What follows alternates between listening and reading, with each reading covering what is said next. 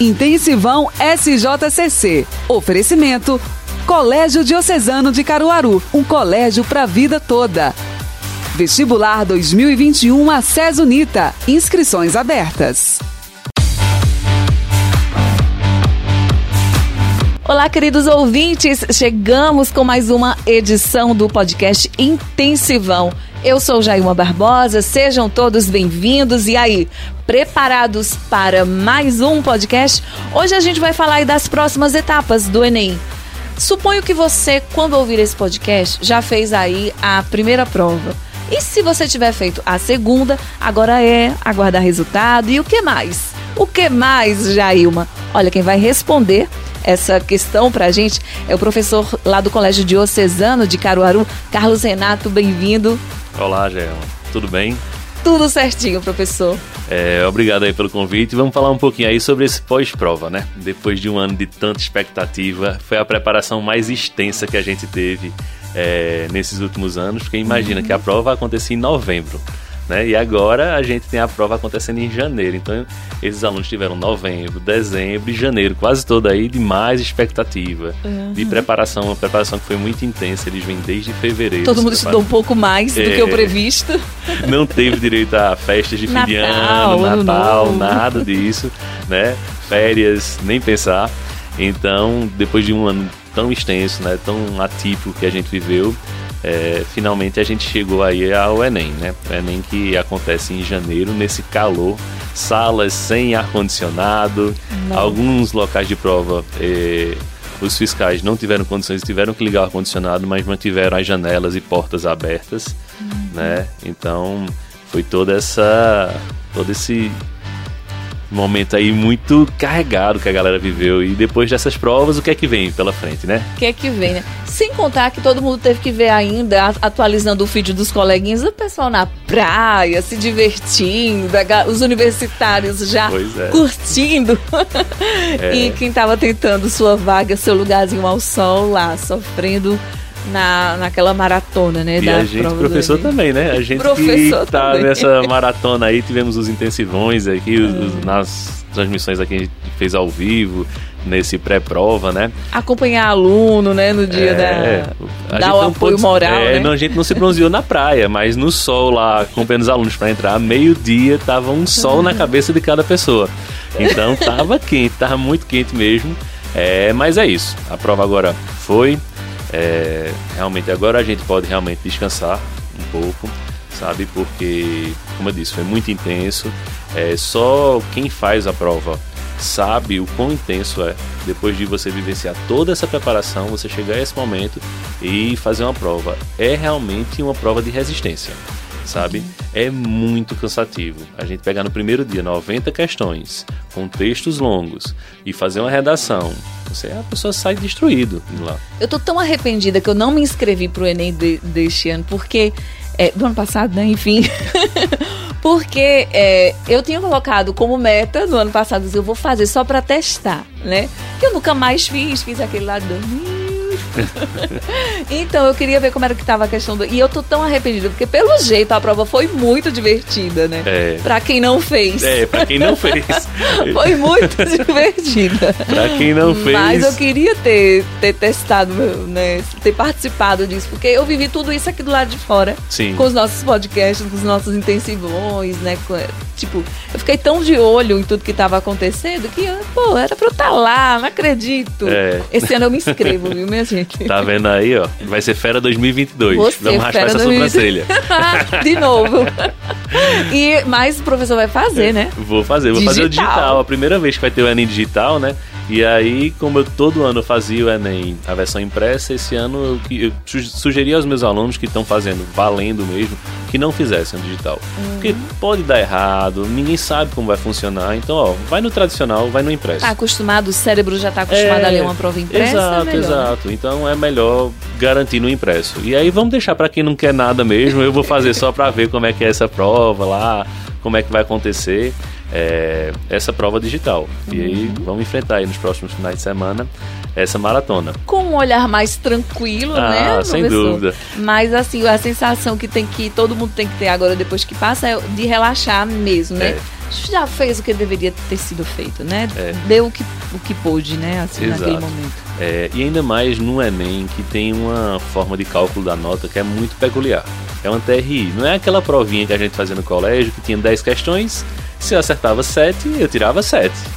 No Enem não é assim. No Enem você tem 45 questões de cada área e de repente você acerta metade, sabe? E você não tira 5 naquela Uhum. área. Então não tem como a gente estimar uma nota, não tem como a gente prever.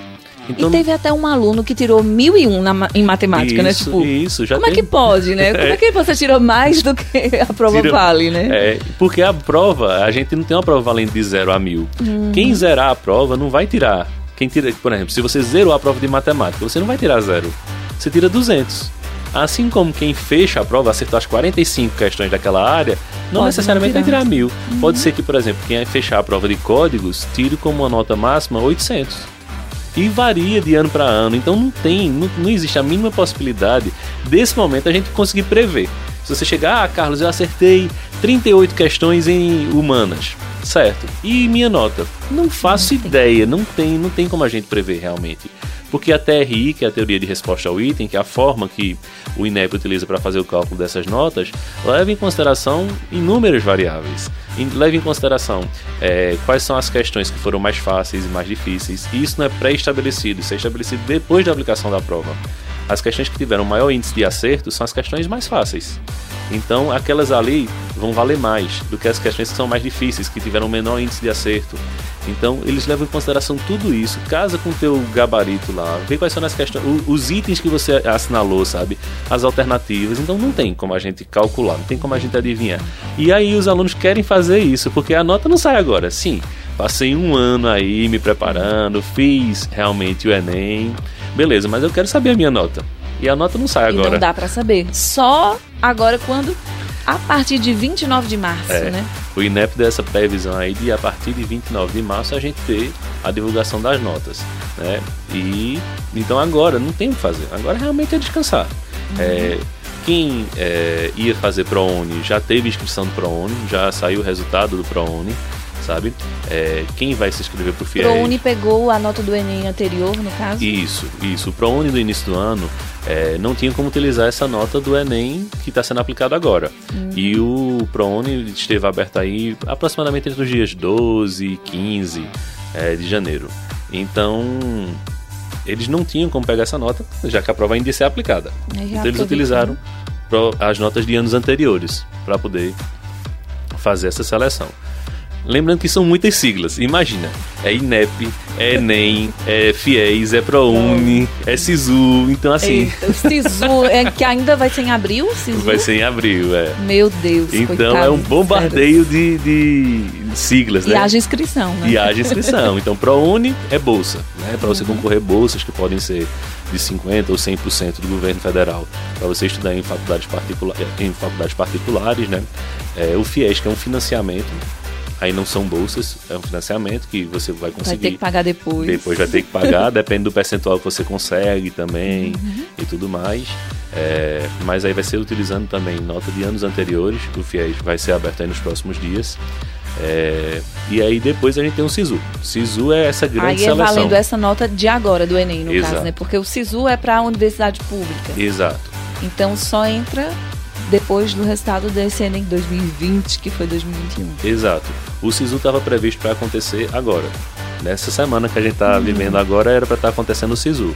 Mas como o Enem foi adiado de novembro agora para janeiro, então o SISU ele foi é, Prorrogado também. prorrogado né? também. Então ele vai ser vai acontecer só em abril. Após a divulgação das notas, geralmente é assim, o INEP divulga em uma semana a nota do Enem, na outra semana ele abre o SISU.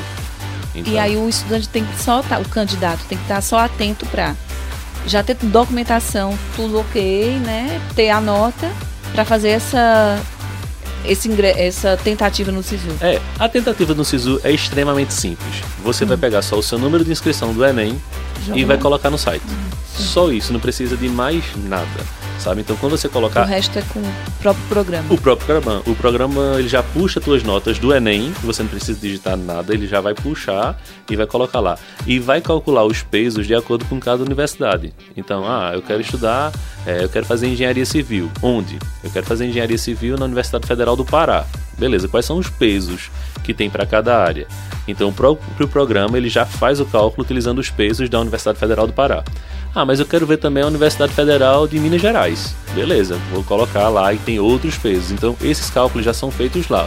Você não faz cálculo algum. Então, o ideal é que o aluno é, veja, ele quer concorrer numa vaga. Vou dizer, por exemplo, minha área, jornalismo, ele quer estudar numa federal, jornalismo. Então, o ideal para ele ser mais assertivo e garantir o ingresso seria pesquisar em que lugar, em que federal o peso é menor para poder ele tentar se inscrever ou pode ser também é, ter concorrência demais nesse é, sentido? Assim, por exemplo, para o FPE em Caruaru, a gente tem uma grande vantagem para quem é da região, que é um bônus de 10% a mais. 10% a mais para quem? Para quem estudou nessa região. Então, então, quem é do Agreste e quer ingressar em algum curso da Universidade Federal de Pernambuco em Caruaru ou em Vitória de Santo Antão, você tem um bônus de 10% a mais na tua nota. Então você tirou lá 700, tua nota vai para 770. É por isso que a nota mínima, que é a nota de corte para entrar em medicina aqui em Caruaru, é uma das maiores do Brasil. Sempre está entre as 10 maiores do Brasil certo? Por que isso? Porque tem esse acréscimo de 10%, enquanto que em outros lugares não tem, certo? Que é um fator de inclusão regional, que esse ano a gente vai vivenciar em Recife também, porque a gente pegava cursos entre os mais concorridos e tinha mais de 50% dos alunos que não eram de Pernambuco que vinham para cá. E às vezes desistiam do curso, então ficava um monte de vaga. Só ocupava a vaga, né? Só ocupava Só... e não, se, não concluía o curso, né? E aí é, tem esse fator de inclusão também agora para Recife, né? Então isso faz com que essas médias elas aumentem. Os pesos a gente tem assim, tem cinco notas. O Enem vai divulgar cinco notas de cada candidato. Uma nota de humanas, uma nota de códigos, uma nota de matemática, uma de natureza e uma de redação.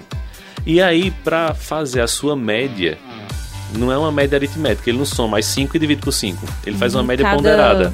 Cada uma tem um peso diferente. Dependendo Isso, do curso. Dependendo do curso. E dependendo do curso e da faculdade. Então imagina a ah, loucura. Deus, é muita coisa. É muita coisa para pensar. E isso vem na estratégia que o aluno traça antes de fazer a prova. Por exemplo, eu quero fazer é, medicina em Caruaru. Medicina em Caruaru tem um peso alto para as áreas de natureza, redação e humanas. Então eu tenho que priorizar essas provas. Eu não posso, no dia da prova de humanas, que foi o primeiro final de semana de provas, né? Deixar humanas para responder por último. Eu uhum. tenho que dar, que o gás, o gás ali em redação e humanas. E códigos eu faço depois. Tá entendendo? A mesma coisa, no segundo final de semana, eu vou começar por matemática? Não, matemática tem um peso menor para mim. Agora, isso é a estratégia que todo mundo deve adotar? Não, porque se eu quiser fazer engenharia civil, existe um peso maior para matemática, existe um peso maior para códigos. Então eu tenho que já mudar minha estratégia de prova. Tá entendendo? Então assim, muda a estratégia de prova. Vai mudar também as notas. Então, saiu a nota do Enem. O que é que a gente tem que ficar atento? Ah, minha nota foi muito boa em matemática. Quais são as faculdades no Brasil que dão um peso alto para matemática? Aí eu já vou olhando ali, uhum. sabe? E todo dia geralmente o SISU fica aberto 3, 4, 5 dias, é porque tem tanta variação, o sistema cai, eles ampliam o prazo. Tudo acontece. De, acontece de tudo. Que é, todo dia ele dá uma parcial. Então escolhi fazer, você escolheu fazer jornalismo. E na Universidade Federal da Bahia, não sei se tem, digamos que escolheu lá. Aí o FBA, beleza, colocou jornalismo. Lá tem 100 vagas. Você se inscreveu lá, beleza. Quando você acaba o primeiro dia, ele vai e diz: Ó, Jaima, você está na posição 60. Das 100 vagas, você está na posição 60. Vai querer continuar aqui? Ou você quer tentar em outra?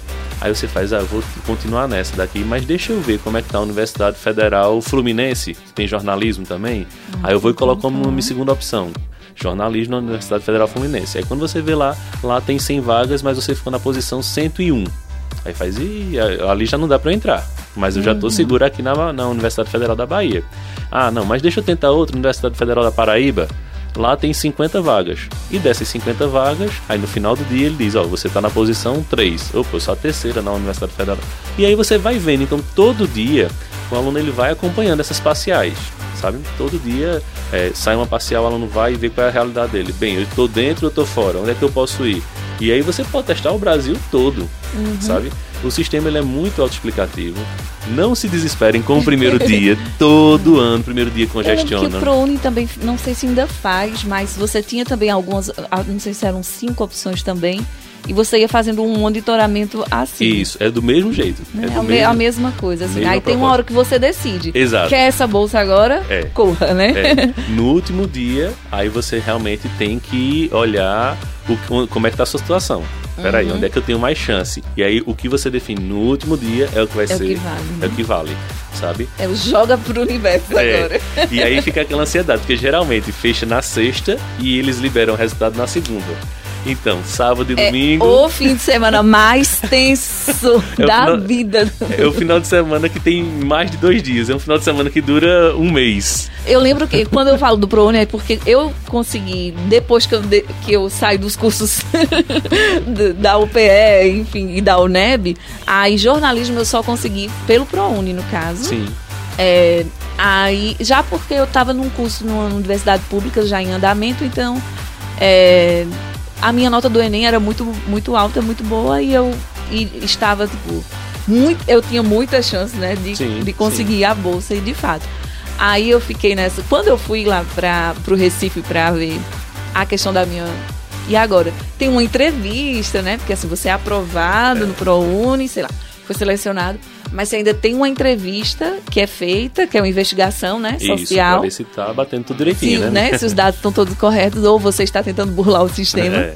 E aí, eu lembro que aí o, o, o pessoal lá da, da entrevista, enfim, disse, pronto, sua aula já começou faz uma semana e hoje você já pode ir para faculdade. Eu, meu Deus, como assim? Eu tinha ido só para entrevista e de repente a minha aula já tinha começado, eu já poderia ir pra, que eu já estava levando falta. Eu digo, meu Deus, eu não estava nem preparada para chegar aqui. Pra...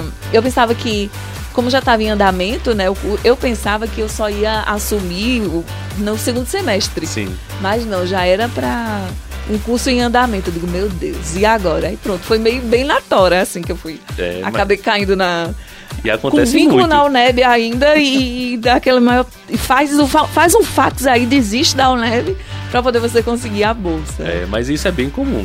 Isso é muito. Louco, ainda assim. é assim, essa loucura. Porque tem as listas de você espera. Você tem que estar tá pronto, né? Tem que estar tá pronto. Pronto, veja, para você ter ideia.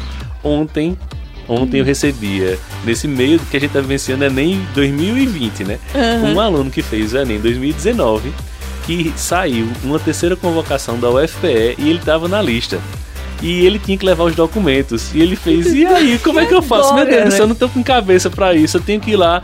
E será que eu tenho a minha vaga? É a minha vaga já, eu, tô, eu fiz é Enem. Então né? imagina a loucura é. que tá. A pessoa um ano depois de ter um feito Enem, de ter feito SISU, ainda tá sendo chamado. Uhum. Né? Então, realmente... E é... ele tava tentando tava esse tentando... Enem agora, então Exatamente. por isso que ficou confuso, sem saber o que... Ele ficou sem saber, ele fez, eu faço o quê? Eu vou, eu não sei, eu não tenho cabeça pra nada. Uhum. Mas é assim, é essa loucura mesmo. Continua do mesmo jeito. No mesmo jeito, você não tem. É impressionante, assim, não tem tempo para pensar, né? É. Você tem que estar tá pronto. Por isso que eu bati na tecla da documentação quando eu estava falando do SISU, porque na minha cabeça tinha ainda esse processo, mas isso já é de, tipo, há todo um processo de fique tranquilinho que aqui é só o sistema, mas quando disser que tem que ir, tem que ir, tem que ir. Aí de você, viu? Prepara, prepara, prepara as canelas, né? É, porque... porque... aí também, por exemplo, é, eu falo muito da realidade da UFPE, porque é a vivenciada pela maioria da população aqui da região, né? É, a UFPE ela determina um turno para você fazer matrícula. Uhum. Então, passei em engenharia de produção. Eu tenho a terça-feira de manhã. Não é segunda e quarta e quinta. Isso, isso é impressionante. Eu tentei, quando, quando eu estava fazendo é, na, na inscrição para um mestrado lá na UFPB, lá na Paraíba, né, João Pessoa. Mas foi isso, assim, quando eu fui aprovada, tem várias fases, né, do mestrado. Quando eu fui aprovada na primeira fase, você tem a tal, tal dia, tal hora para fazer a, a entrevista de, de não sei o quê a prova é. E assim, é, de repente é amanhã, minha gente. É um é. negócio louco é. demais, assim. Então, assim. Pouco pra... prazo, pouco tempo. Exato. Aí para você fazer a inscrição no SISU, não precisa de documentação. Agora, para fazer a matrícula na faculdade, passar no SISU não quer dizer que você está matriculado na Exato. universidade, não. Você ainda corre o risco de perder, né? Exato, você tem que estar lá. Até porque a gente tem também os cotistas, que tem essa verificação do mesmo jeito pro ProUni, que eles fazem Uhum. aquela entrevista lá. Então, nós temos várias cotas hoje no SISU. É, cota de inclusão racial, é, enfim, de classe social. E aí a pessoa tem que comprovar isso. É. Então tem que ir pra lá, tem que levar documentação para comprovar, tem que levar histórico. Então, Hum, esse negócio de os três últimos contra-cheques, não sei do que é, pagamento de conta de energia. E não- é, minha, é burocracia, É, viu? é. É, burocracia. Pro comprovante de residência. É, e aí, por exemplo, tem que pegar histórico escolar. Como é que estão as escolas? Estão funcionando? Ficha Não 19 estão? ainda Ficha 19, isso é a ficha 19. Então tem que levar a ficha 19, certão do nascimento, e tira foto, leva foto, como é. Então, assim, é, tem que ficar bem atento, porque assim, sai o resultado do SISU, a gente comemora. Num dia, no outro dia a gente já tá com a documentação pronta para Eu poder sendo, fazer as pronto, matrículas. eu sendo estudante do Enem, se eu fosse vocês aí, estivesse fazendo e tal, com o intuito de, do ingresso, quando terminasse, chegasse domingo, que aliviasse, eu ia descansar. Mas aí na segunda-feira, eu já ia separar toda essa documentaçãozinha, pedir aos meus pais, se fosse o caso, enfim, ó.